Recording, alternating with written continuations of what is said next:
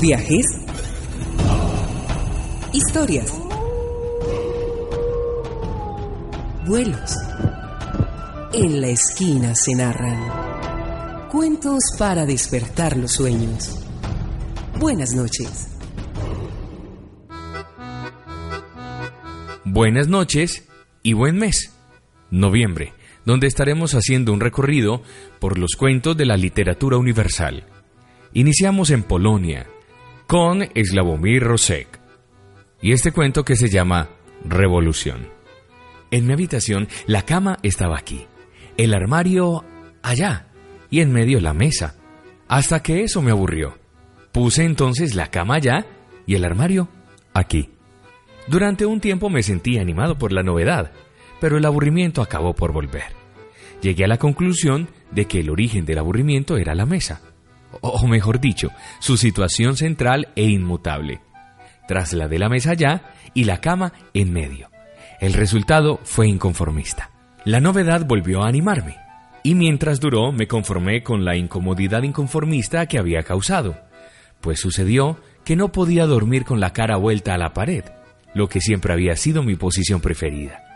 Pero al cabo de cierto tiempo la novedad dejó de ser tal y no quedó más que la incomodidad así que puse la cama aquí y el armario en medio. Esta vez el cambio fue radical, ya que un armario en medio de una habitación es más que inconformista, es vanguardista. Pero al cabo de cierto tiempo, ah, si no fuera por ese cierto tiempo. Para ser breve, el armario en medio también dejó de parecerme algo nuevo y extraordinario. Era necesario llevar a cabo una ruptura, tomar una decisión terminante. Si dentro de unos límites determinados no es posible ningún cambio verdadero, entonces hay que traspasar dichos límites. Cuando el inconformismo no es suficiente, cuando la vanguardia es ineficaz, hay que hacer una revolución. Decidí dormir en el armario. Cualquiera que haya intentado dormir en un armario de pie, sabrá que semejante incomodidad no permite dormir en absoluto por no hablar de la hinchazón de pies y de los dolores de columna. Sí, esa era la decisión correcta. Un éxito, una victoria total, ya que esta vez, cierto tiempo, también se mostró impotente.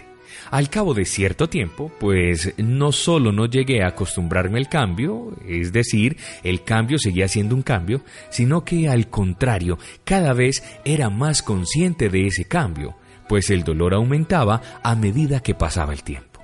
De modo que todo habría ido perfectamente a no ser por mi capacidad de resistencia física, que resultó tener sus límites. Una noche no aguanté más. Salí del armario y me metí en la cama. Dormí tres días y tres noches de un tirón. Después puse el armario junto a la pared y la mesa en medio, porque el armario en medio me molestaba.